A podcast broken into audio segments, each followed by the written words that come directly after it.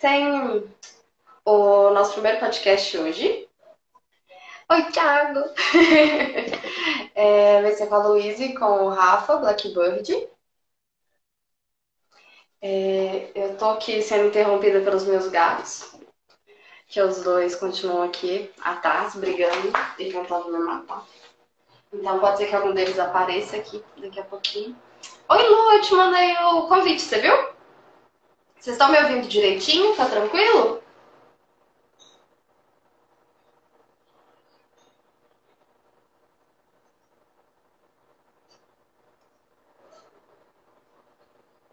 Vocês estão me ouvindo?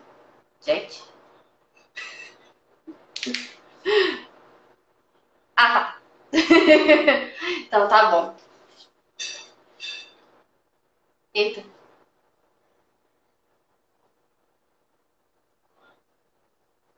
Ai, obrigada. Eita, Lô. Parece que deu erro. Mandei o convite de novo, tá? Agora rolou. Oi! Quanto tempo? E aí, gente, como é que vocês estão? Estamos bem, com frio, mas bem. Eu não escuto vocês. Mas alguém não está escutando? Bem?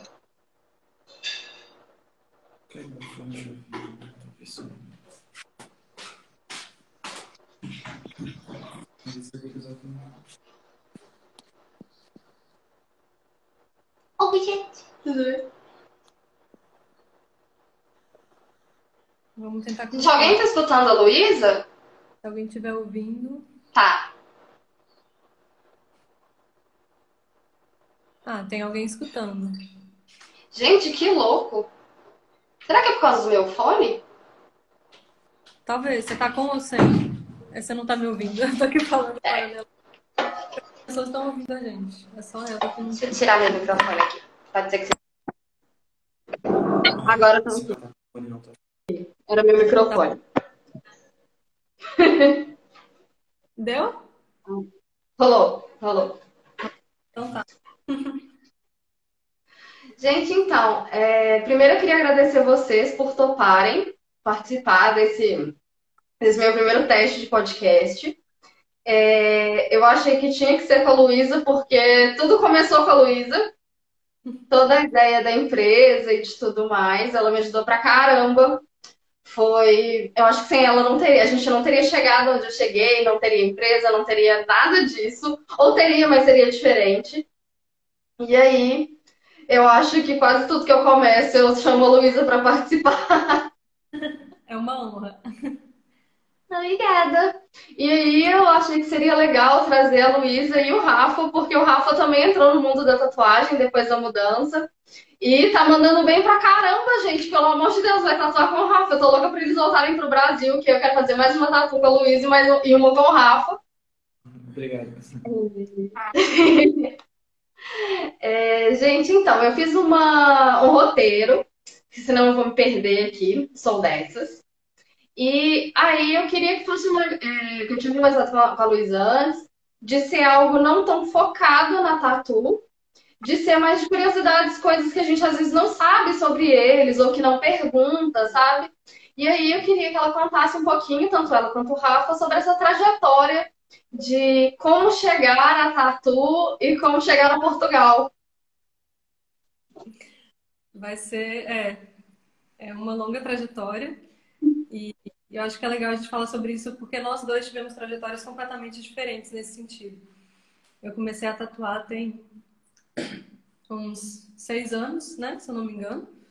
Se a gente contar 2020, tem seis anos. E eu comecei mesmo do nada, assim, até por insistência dele, eu comprei um kit e comecei a tatuar. O meu, a minha trajetória profissional era mais voltada para ilustração.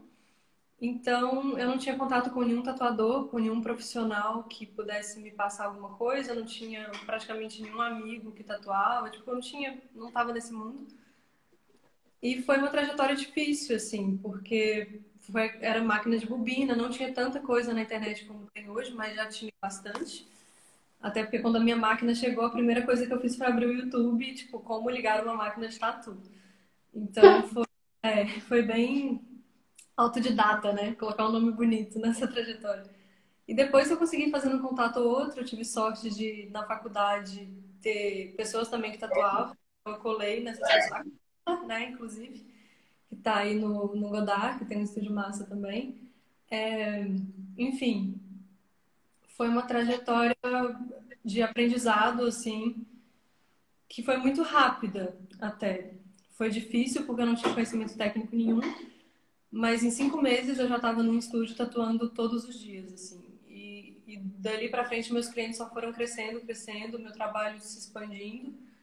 Eu acho que eu peguei o momento certo do Instagram, sabe? Depois o Instagram ficou uma, esse cocô que está hoje, que não entrega conteúdo para as pessoas, enfim. E, e eu sinto que eu também peguei o, o boom de o começo assim de alguns trabalhos mais delicados, floral. É, em BH eu acho que eu pouquíssimas pessoas faziam ou não faziam, eu acho que eu fui mais reconhecida por isso.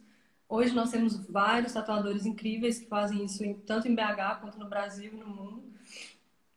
Então, a minha trajetória foi muito rápida. Eu acho que foi muito difícil, assim, até eu conseguir fazer no papel o que eu faço na pele.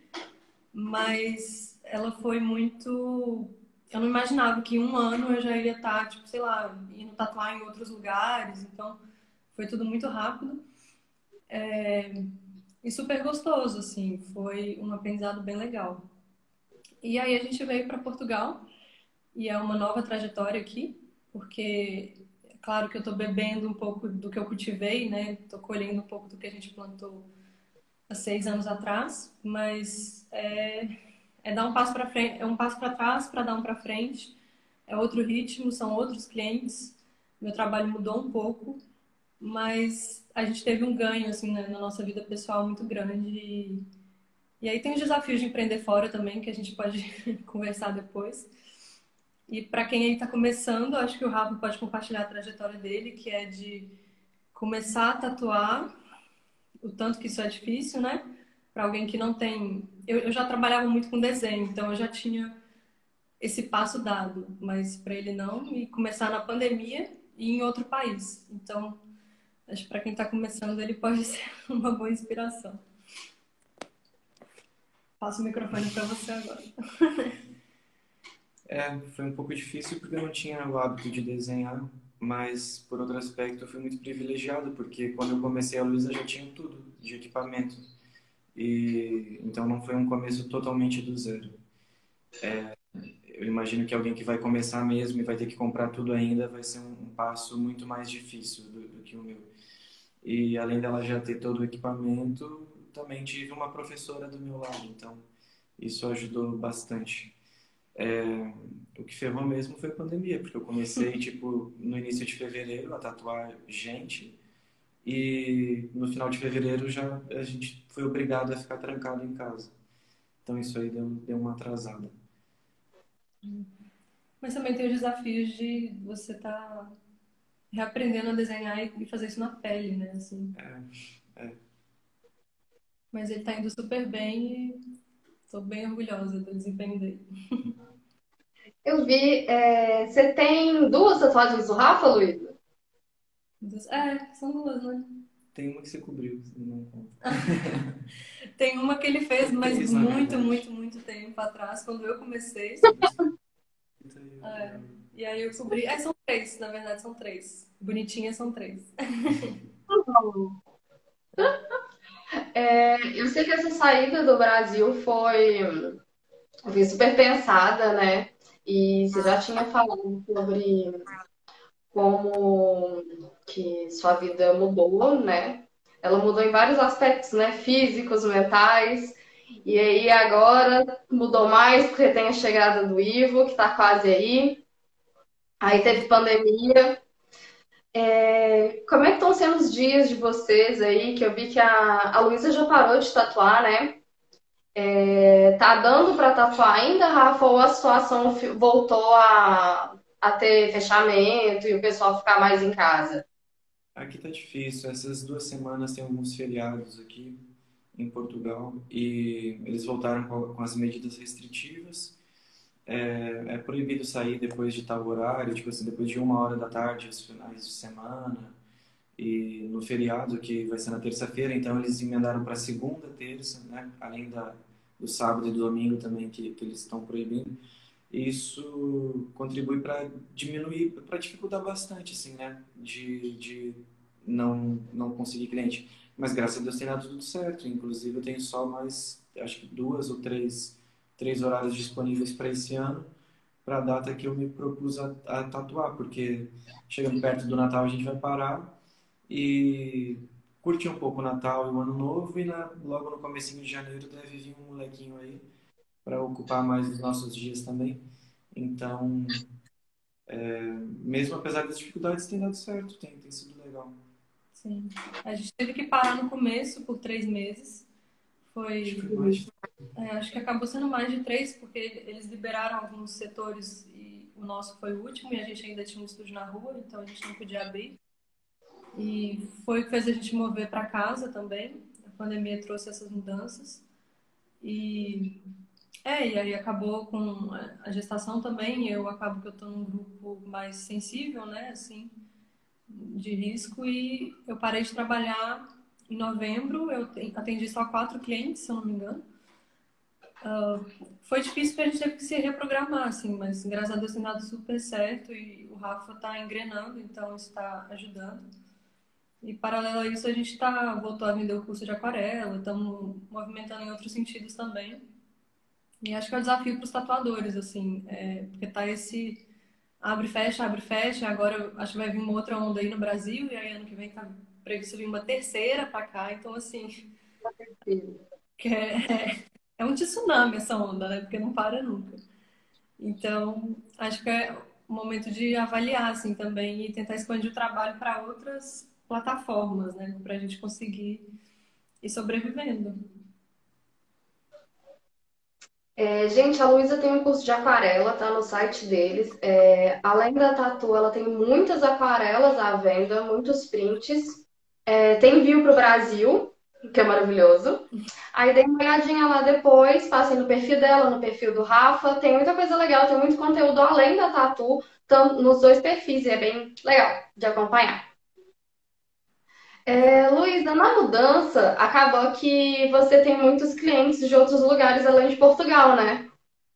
Sim. É, aqui, inclusive, o, o meu público-alvo, assim, era mais estrangeiro mesmo.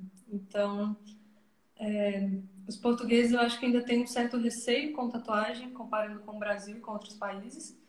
Então, o meu público aqui sempre foi mais gente que estava visitando Lisboa ou de passagem pela Europa, enfim. É, o que é super legal, assim, eu acho que eu já tatuei gente de todos os continentes, assim, isso é bem interessante. E, e foi uma mudança também interessante, porque agora na pandemia essas pessoas desapareceram, né? Todo mundo teve voo cancelado, então assim.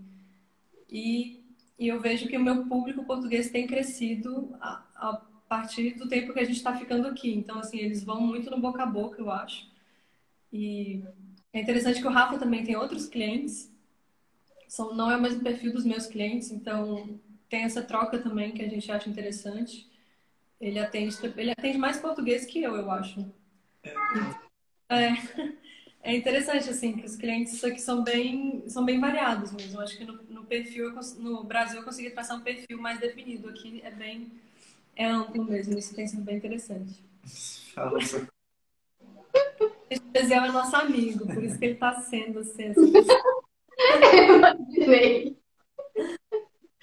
Ai, gente. Ai, deixa eu ver. Como é que tá os preparativos para a chegada do Ivo? Ai, já tá tudo pronto, fisicamente, emocionalmente a gente ainda não tá lá. muita coisa para resolver, muita coisa interna para tratar. Eu acho que o, a gestação e o parto são um momento muito desafiador nesse sentido. Não vou aqui fazer a, a linda e falar que tá tudo bem, não. Tá? Esses dias a gente está confinado, já tem umas duas. Esse é o segundo final de semana, então tem tipo duas semanas que a gente está confinado. Mesmo quando podia sair na rua, a gente não, não saía muito, é... assim. É, era basicamente compra no mercado e tal. Sim. Enfim. A gente já está confinado há bastante tempo, assim, então não tem sido fácil. O nosso ambiente de trabalho é em casa, então isso aumenta a sensação de confinamento e, e pesa, assim. Então, emocionalmente a gente está bem desgastado, mas super ansioso também para ele chegar. A gente tá tipo aquele meme do Atila e a Maria. no começo da pandemia era hashtag fica em casa. No final era quer ficar, fica, não quer, também não fica, não sei. É tipo isso. É. Tá bem complicado mesmo. Aqui o Brasil tá esse desgoverno, essa loucura, né? Então, fica tudo bem certo também. A gente tem muitas medidas novas de segurança e tem muito medo. Mas as pessoas têm lidado bem, eu acho, sabe? Elas têm compreendido bem o nosso momento é, e não têm ultrapassado os limites, pelo menos as pessoas mais próximas, Que bom. sabe? Mas assim, tá rolando festa, tá rolando aglomeração, Sim. né? É, mas Como também não adianta falar que tem que ficar dois metros de distância e os metrôs e os busão estão tudo lotado da, daquele pessoal mais simples que tem que trabalhar, tipo, acorda seis horas da manhã para ir trabalhar, pega um busão, pega dois, às vezes três transportes lotados para chegar até o trabalho. É, é complicado mesmo. também não é oferecida uma condição, né, para que o pessoal consiga ficar seguro mesmo. Mas enfim, a gente segue, né, lidando com tudo, acreditando em um momento mais feliz, mais calmo, mais tranquilo. Um momento de Luiz e Rafa no Brasil, que eu imagino que vocês devem receber mensagens sobre isso todos os dias, de todo mundo perguntando quando que vocês vêm, quando vai ter agenda. Queremos. E vamos falar um pouquinho sobre planos futuros e sobre matar a saudade do Brasil. Então, queria ter ido esse ano, né? A ideia era a gente ter ido em abril. A passagem estava comprada há muito tempo, na verdade, antes da pandemia, e a passagem foi bem pro começo da pandemia. A gente foi para o aeroporto é, uns dias antes e o voo tinha sido cancelado. O voo acabou sendo cancelado e aí com o voo cancelado, um mês depois, a gente descobriu a gravidez. Então foi uma coisa emendando a outra. A pandemia foi só piorando. Eu achei que em julho eu ia conseguir ainda, porque eu estava no segundo trimestre, é mais tranquilo de viajar. Então agora é. Eu não sei, assim, sinceramente, se a gente vai ter que ter uma vacina para viajar. Eu, meu... A gente jogou pro meio do ano que vem, porque a gente está com muita vontade de ir, mas ah, é complicado, realmente. Eu não tenho uma data, assim, para. A gente vai ano que vem com certeza, mas a gente tem que ver como que vai ser essas coisas de vacinação, de viagem. Eu, eu acho que isso tudo pode mudar, né? Mas ano que vem com certeza o E- Natal vai ser no Brasil. É, não, vai ser para passar pelo menos uns seis meses. É, a gente quer passar uma temporada boa pra curtir mesmo, família, deixar o baby curtir a família também, é, curtir os amigos, enfim, matar a saudade e tatuar bastante É, o Tato se perguntou qual a motivação para ir para Portugal. com motivação. Você quer falar? Tinha mais ou menos uma motivação para sair do Brasil, né? Portugal foi acabou acontecendo.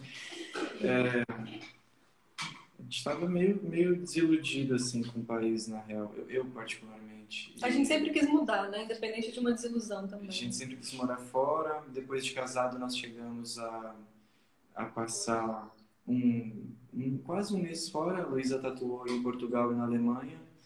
Nesse rolê de trabalho dela, é, nós também passamos pela Holanda. é, e por onde? Acho que foi só Não teve aquele país lá também que a gente passou. Bélgica. É, Bélgica também, enfim. E aí a gente voltou pro Brasil falando sobre morar fora. Curitiba. A gente voltou pro Brasil falando sobre morar fora, ver essa possibilidade e tal. Só que era basicamente começar do zero, quase, né? Em outro país. Eu fotografava casamentos no Brasil, estava mais ou menos bem estabelecido. A Luísa estava super bombando com a tatuagem. A agenda dela fechava assim em minutos e a Ana que seguia desdobrava para responder toda essa galera. E para outro país foi um desafio. Então, antes de vir de vez, nós passamos aqui dois meses.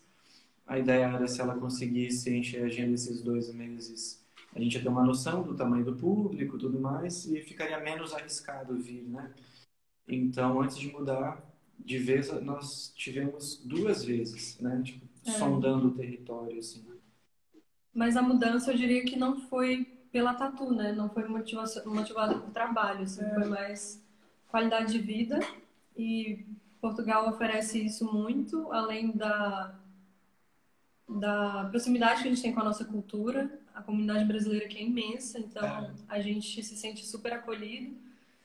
O idioma é o mesmo? O não parece mesmo. que a gente está em outro país. É, às vezes não parece, é. assim, parece que é um Brasil que deu certo, assim, a gente brinca. Brasil com menos ação. É, e o clima é bom, então a gente foi juntando algumas coisas, assim. É. É, ter voo direto para o Brasil. Outra coisa boa, tipo, da pandemia, eles não fecharam fronteira com os países de língua portuguesa. Então, assim, teve... Muito voo foi cancelado, mas, assim, teve Por muito... conta das empresas aéreas, né? O é. país mesmo não se fechou. O país tem essas questões, assim, de colônia, né? Enfim, então tem alguns acordos que facilitam, eu acho, para brasileiro morar aqui. Então foi mais por isso, não tanto pela tatu. Desses outros países que você foi fazer tatuagem, tal, que você fez guest, você gostou da experiência? Foi, foi agradável, tranquilo de lidar com outros estúdios? Aliás, foi uma pergunta que eu recebi quando eu divulguei a live, se era como fazer o contato com estúdios fora do Brasil.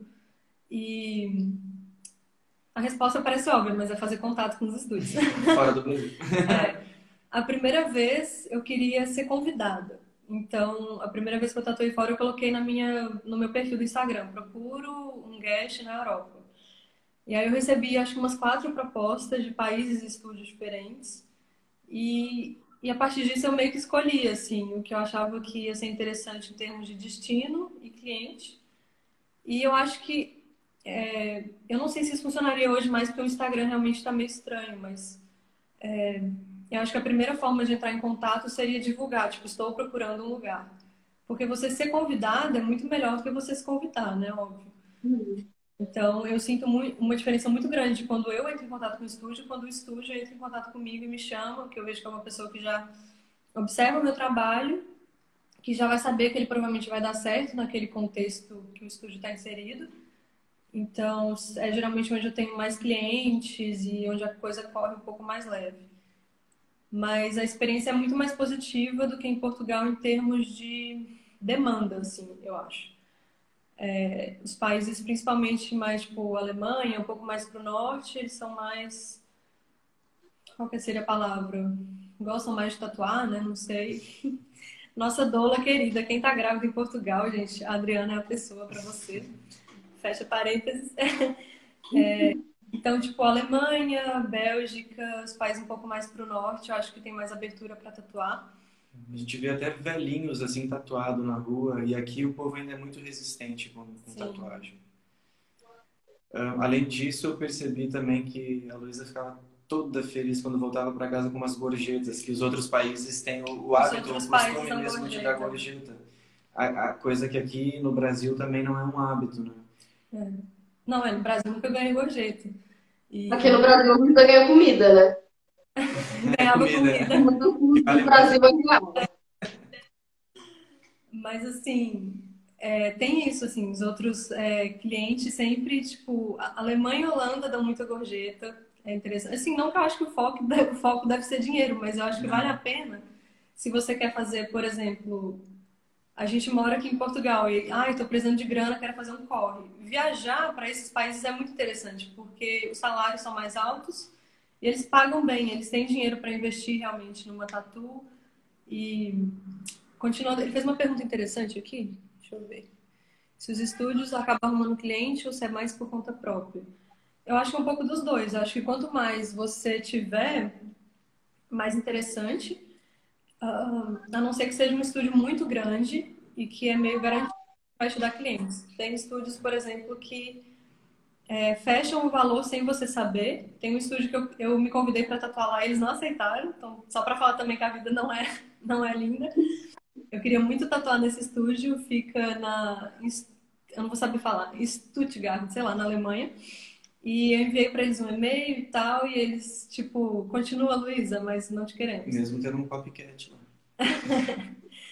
então, porque eles são um estúdio que eles te garantem a semana inteira, eles meio que te fecham. É, tem estúdios que já tem o público, e é. tem lugares, por exemplo, o nosso estúdio aqui em Lisboa, apesar de de ter portas para a rua, quando a gente tinha um estúdio, não entrava ninguém. Então as pessoas procuravam, e eu que respondia as mensagens no Instagram, Instagram do estúdio, falando assim, ah, eu quero ser guest e tal, não sei o que lá.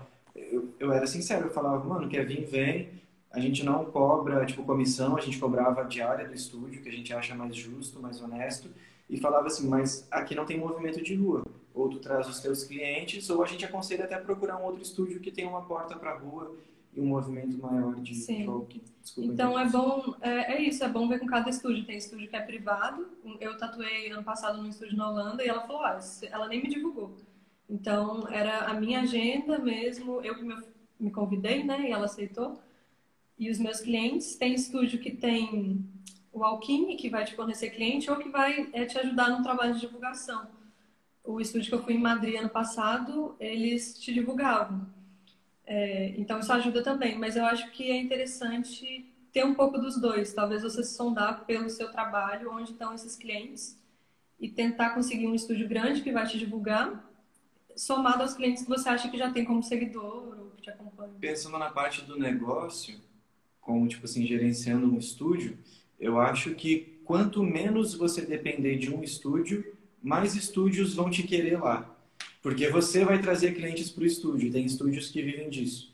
Então a matemática é, é, inversamente proporcional. Quanto menos você depende de um estúdio, mais estúdios vão estar procurando por você. O ideal é, é ter o próprio público, mas é, se não tiver também, não é tanto um problema, tem estúdios também que aceitam. É, a gente recebeu uma pergunta é, que é se vocês vão abrir estúdio para Guest ano que vem. Na Guest agora, acho que só quando a gente tiver um espaço nosso. É, porque agora vai ser em casa e com bebê, né? É, agora a gente está nesse formato home studio. Inclusive, muitos estúdios aqui em Lisboa fecharam. Não sei se no mundo todo, gente. Quem tiver aí no Brasil e quiser comentar se também foi para casa, o que que fez. Mas acho que é um, foi um movimento, assim, meio que de sobrevivência de muita gente. Então, é, por enquanto a gente não vai abrir, não pensamos em abrir um espaço e não tem como ter guest. O Tatos falou sobre o esquema de diária. Começou quando a Luísa foi tatuar num estúdio da Alemanha, em Colônia. E além da pessoa cobrar só 20% de comissão, ainda proporcionou a estadia, cobrando tipo, menos da metade do que é. seria um Airbnb e tudo mais. Enfim, sem falar que alemão dá gorjeta. Nossa, às vezes e foi o estúdio cara, que tipo... me convidou, então eu acho que é interessante também quando o estúdio convida, porque eles meio que vão fazer alguma coisa pra ti. Tipo, eles te querem, então você, você tem Ela uma chegou lá, foi recebida com um buquê de flor, tudo mais. Um Muito... de... Ai, gente! Mas teve um buquê de flor.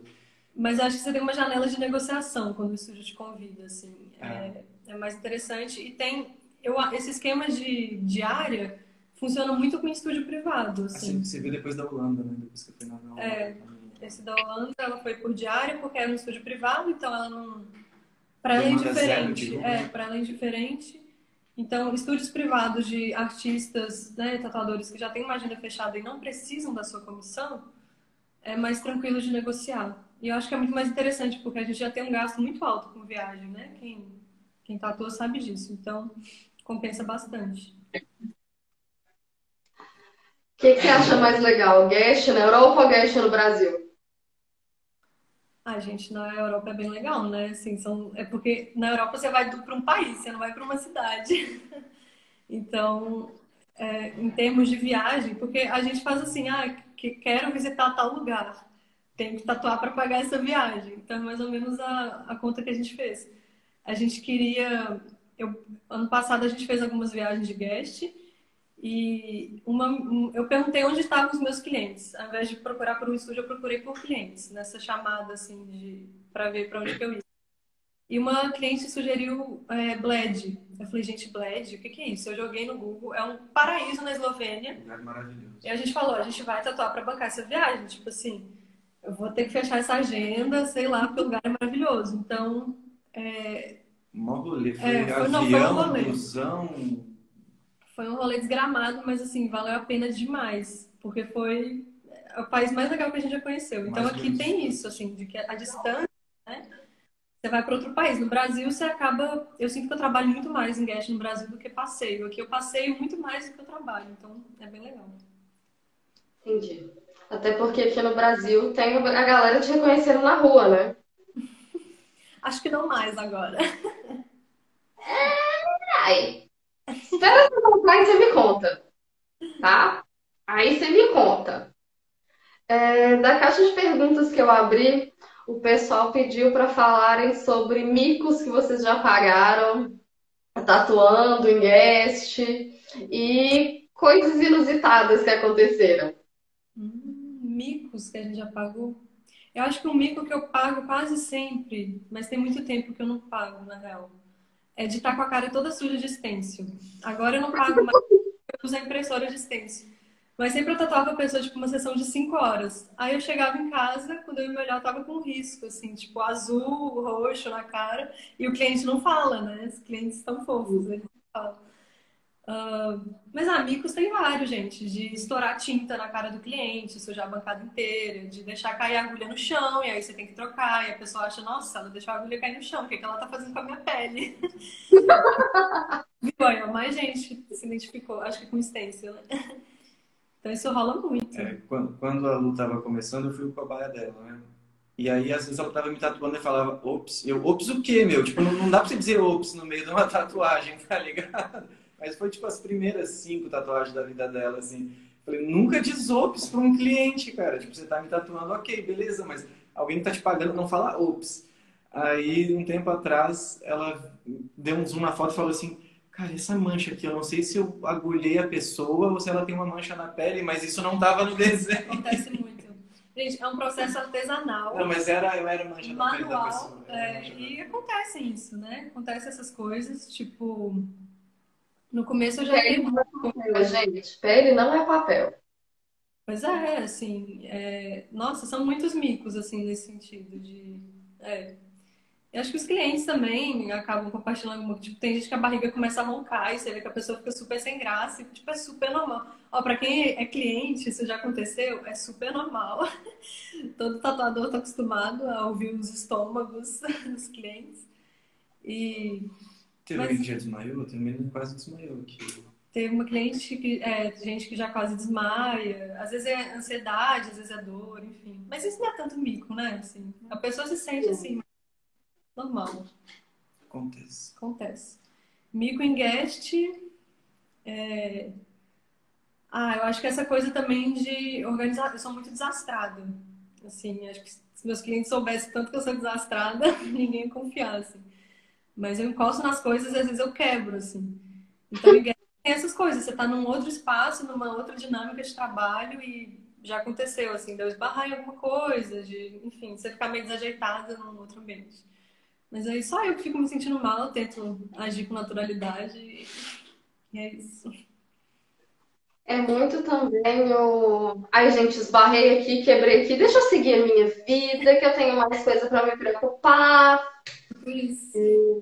Eu acho que 2020 serviu muito para a gente pensar muito nos focos, né?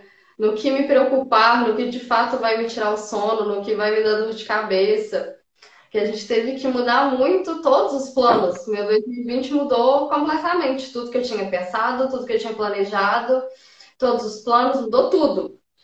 Então, eu acho que de alguma forma serviu para que a gente mudasse um pouco perspectivas e esforços. E valorizar também mais a paz, tranquilidade, sabe? pelo menos fez muita diferença para mim, em termos pessoais e de trabalho. Eu tive uma porrada de problema de saúde esse ano. Eu acho que foi muito meu corpo falando, querida, vamos dar um pouco de paz para você. Tá precisando ficar mais calma, mais tranquila, sabe? Sim. Acho que foi geral. Uhum. Gente, quando que é a chegada do Ivo? Janeiro? Janeiro. Tá primeira quinzena. É, na primeira quinzena. Capricorniano. O quê? Capricorniano. É, já, já me alertar. A gente não é muito do signo, recebemos alguns alertas aí. Ah, gente, vai ser tranquilo. Ai, gente, é isso. Teve muita gente também perguntando. O pessoal fez muita pergunta sobre o mundo da tatu, sobre. Perguntaram sobre materiais, sobre marcas que você prefere usar, é, sobre. Até a marca da bancada perguntaram, então assim, gente. Ah, a bancada não sei se tem marca. Mas de material a gente usa. Agora que eu tô aqui, deu uma diferenciada nas. É, deu um pouco diferente. Eu já usava material importado no Brasil. Agora, agora eu tenho mais condição de comprar eles. Aqui é mais fácil acesso, porque no Brasil a Anvisa barra muita coisa também. É, o acesso ficou mais fácil. Mas ah, em termos de material, não tem nada muito específico. Eu não, eu não gosto de ficar falando muito de material, de máquina, assim, porque vai parecer propaganda, ou então de tipo, ai, ah, você vai fazer um trabalho fantástico com essa máquina, e não é assim. Mas eu estou usando uma pen da, da FK Irons, e a experiência de, trocar, de usar uma máquina que é uma caneta, para mim tem sido muito positiva, assim, cansando bem menos a minha mão e tudo mais. Em termos de agulha, eu estou sempre trocando, sempre testando novas marcas, mas eu gosto muito de uma marca é, da Inglaterra. É uma loja aqui de material que eles fazem a própria agulha, chama Killer Ink. E a gente gosta bastante do material deles. É acessível e é muito bom. Muito bom. É... Então, eu acho que assim, não tem nada muito específico em termos de material. Para mim, o que vale muito é a tinta. Eu uso as tintas da Eternal para cor e a Dynamic para preto. Então, mas é, é, muito pessoal também, né? Eu acho que. E você está usando a PEN agora, mas os outros seis, cinco anos e meio que você tatuou, você usou a, a rotativa normal, Sim. máquina, maquininha normal. É, eu acho que a máquina não, não é o que faz muito, assim. O, é ver o que você se adapta. Cada um vai se adaptar com uma coisa diferente. Ele não se adaptou tanto com as máquinas que eu usava. Eu não tive problemas com Então, assim, é uma coisa que vai muito da mão da pessoa, do trabalho, do jeito de fazer. Então, não tem essa de você vai ter uma, um material digital pessoa e você vai tatuar igual a pessoa. Não tem nada a ver, né? Nem, nem tatuar bem, nem ruim. Então, assim, é muito de testando. E bancada é, é bancadinha de fruta, do, de loja de móvel. Não tem marca, é. não tem nada. Não, marca, a marca é marca portátil de, de, de massagem, é, é, tudo muito simples. Muito e a dica que a gente dá para bancada e para marca, para quem gosta de viajar, é que seja portátil, né, dobrável. Então a nossa bancadinha, ela é tipo uma mesinha de bar. Quando eu busco por bancada, eu busco tipo essas, esses bar que as pessoas têm em casa. E ela dobra no meio. Então foi o que a gente levou na nossa última viagem. A maca, a mesma coisa, ela vira uma maleta, ela tem umas. Não, não tem rodinha, mas enfim, ela dá para levar de malinha. E para deixar tudo mais portátil, mais leve, mais cambiável, assim, quando a gente precisar. Pronto, gente, a Luísa já falou com você sobre os materiais, é isso. gente, por último, para encerrar, é, planos futuros além da vinda para o Brasil? Vocês têm alguma coisa assim mais a longo prazo? Algo que vocês pensam em fazer? Vão ficar pela Europa mesmo, né? Não tem vontade, não tem ainda como voltar, vontade de voltar para o Brasil. Eu acho que 2020 tem nos ensinado a não fazer planos. Eu, por mim, assim, tenho. Não tenho nenhum plano, para ser bem sincero. Acho que o que aparecer é isso. E aí, a gente vai mudando, né? Não tem muito. Vai que aparece um outro vírus aí. Deus me livre. Ai, vontade de voltar para o Brasil, sim apesar da gente gostar muito daqui, mas é, por outros motivos. É por criar um filho perto dos avós, ou, ou, eu penso também que eu evoluiria mais na tatuagem aí, por ter mais procura, mais demanda. É, mas ao mesmo tempo também às vezes eu penso antes de ir embora de Portugal, se a gente voltasse para o Brasil, eu queria passar por outros países também, ficar tipo uns seis meses em cada país, separar uns dois anos assim e depois voltar para o Brasil de Malicuia. Sei lá. É. São ideias, não, não tem nada planejado, são só ideias. O plano é não ter plano. Estamos seguindo sem plano, né, gente? Covid tá aí para mostrar. É, não, 2020 tá aí para mostrar que plano não existe. Eu vi uma plaquinha que eu preciso comprar que é tipo a vida não tá nem aí pro seu planejamento? Tô louca pra colocar essa plaquinha aqui atrás. Motivacional. Muito. Deixa eu ver o desenho. Oi? Atrás de você, deixa eu ver essa ilustração. Que chique. Muito massa. Quem que fez essa arte? É, essa arte é da Maria Faria. É, o Instagram dela é Faria ou Não. Ela é tatuadora da Godark. E aí, atualmente, ela está trabalhando com projetos de parede. E aí, ela veio fazer meu castelinho. Deixa eu ver se eu consigo mostrar ele todo. Ele vai até lá em cima. Que massa. Muito show. Aí ele bem. Show de bola. Muito massa. E ela fez super rápido e ela tá com encomendas abertas, viu, gente, para 2021 e ainda tem vaga para 2020. é isso aí. Explorar outras superfícies. Foi coisa de 2020 também, não só ela, tem uma outra tatuadora que eu trabalho com ela, que é a Karina Dott, que ela também começou a desenvolver projetos para parede, porque ela sentiu uma necessidade nesse momento que você não podia tatuar, que não tinha como passar arte para a pele, ela sentiu necessidade de fazer arte em outros lugares. E aí ela descobriu isso. Ela fez dois espaços na casa dela e também está com a agenda aberta. Eu achei super legal. Sim, é, tem que se reinventar. Foi a pandemia que deu oportunidade para o nosso curso online, tem gente pintando parede, é, tem, tem que se reinventar mesmo.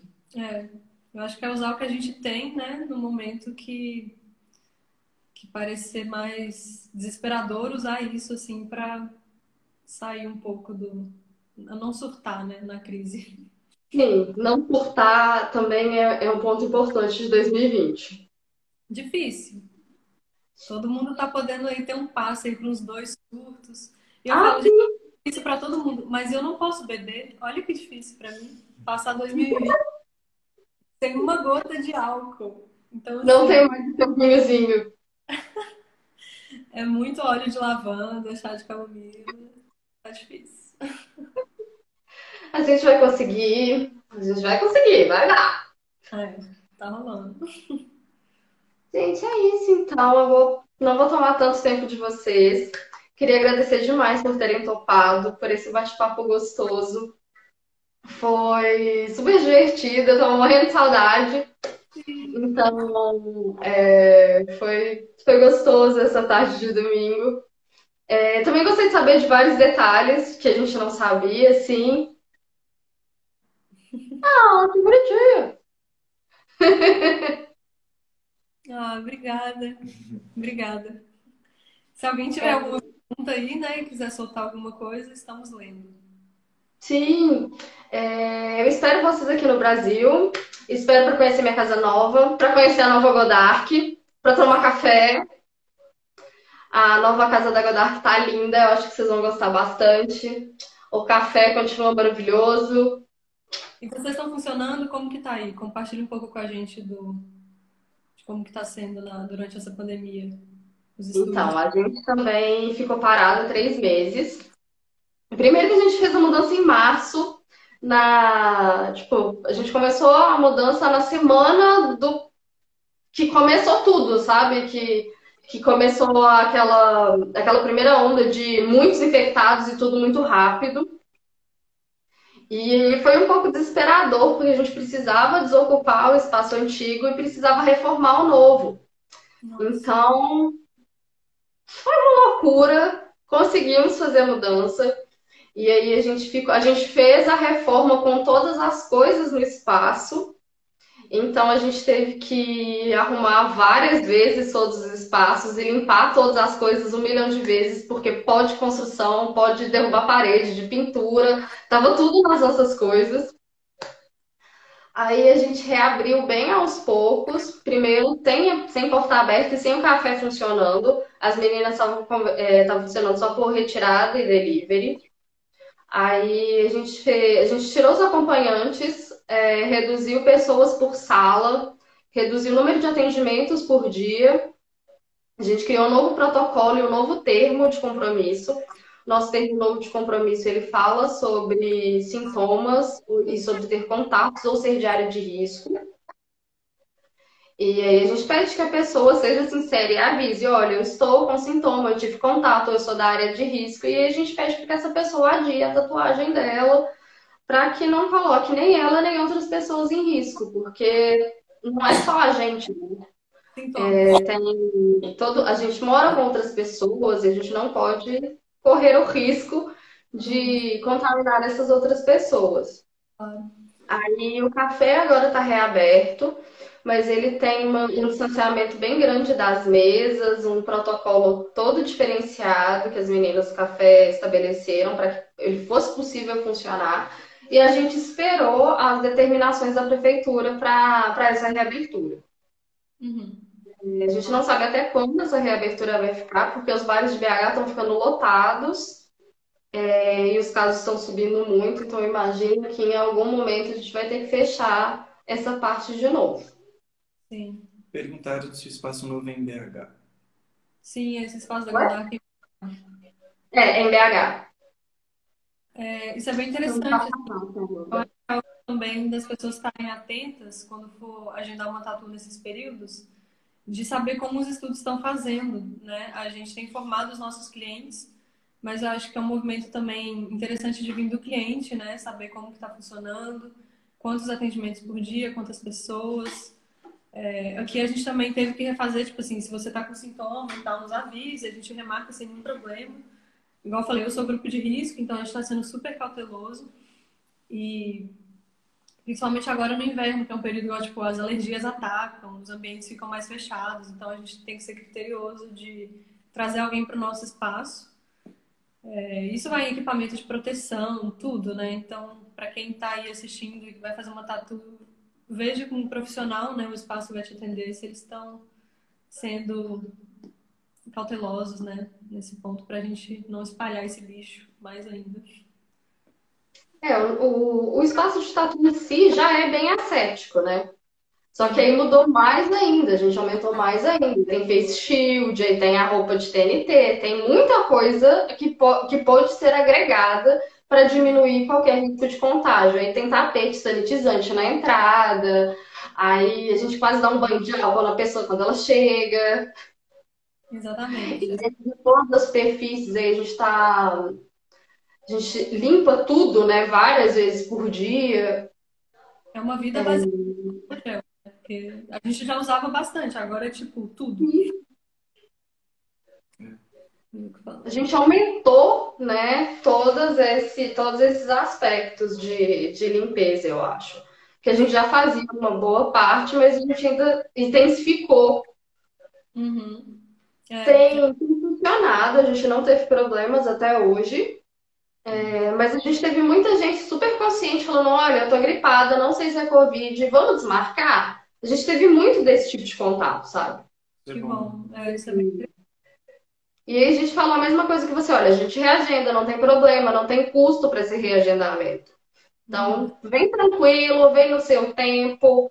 É, a gente teve muita gente que pediu para reagendar porque estava com medo de sair de casa. É, tem porque isso. Tatuagem tem que ser algo agradável, né? Então eu acho que tem que você tem que estar seguro para ir também, não pode estar com medo de sair de casa, nem nada. Sim. Sim. Eu acho que é um risco maior para o tatuador do que para o cliente, na verdade, né? Porque o tatuador está exposto ali ao sangue da pessoa que está saindo na pele. E o cliente está sendo tatuado com material totalmente esterilizado. Então, é, é se for pegar assim, para quem é mais arriscado, é mais para o profissional do que para o cliente, né? Mesmo assim, alguns clientes ficam com um pouco de receio e tal. Enfim. É. Mas tem sido bem tranquilo. Essa parte tem sido tranquila, sabe? É, mas eu confesso que nas primeiras semanas dava, dava muito receio. Dava receio sair de casa, depois de ter ficado três meses parado, sabe? Três meses em casa. Uhum. Aquele primeiro dia de perspectiva de sair de casa dava um baque. E aí a gente foi acostumando também. O nosso emocional também estava envolvido nessa, nessa nova retomada. Sim, com certeza. Com certeza. É isso. Eu vou finalizar antes que, a, que o Instagram derrube a gente. Obrigada, Maria Fernanda. Gente, muito obrigada pela atenção, pelo tempo, pela disponibilidade, por tudo que vocês contaram aqui. Eu espero que a chegada do Ivo seja tranquila, com muita luz, muita felicidade e que logo, logo vocês estejam por aqui. Sim, estaremos. Espero isso também. Obrigada. Foi um prazer, foi bom te ver de novo. Essa luz azul era em sua homenagem. em breve, para matar a saudade, sem máscara, sem distanciamento social, se Deus quiser. É isso. É Muito obrigado. Tchauzinho, gente. Beijo. Beijinho, tchau, tchau.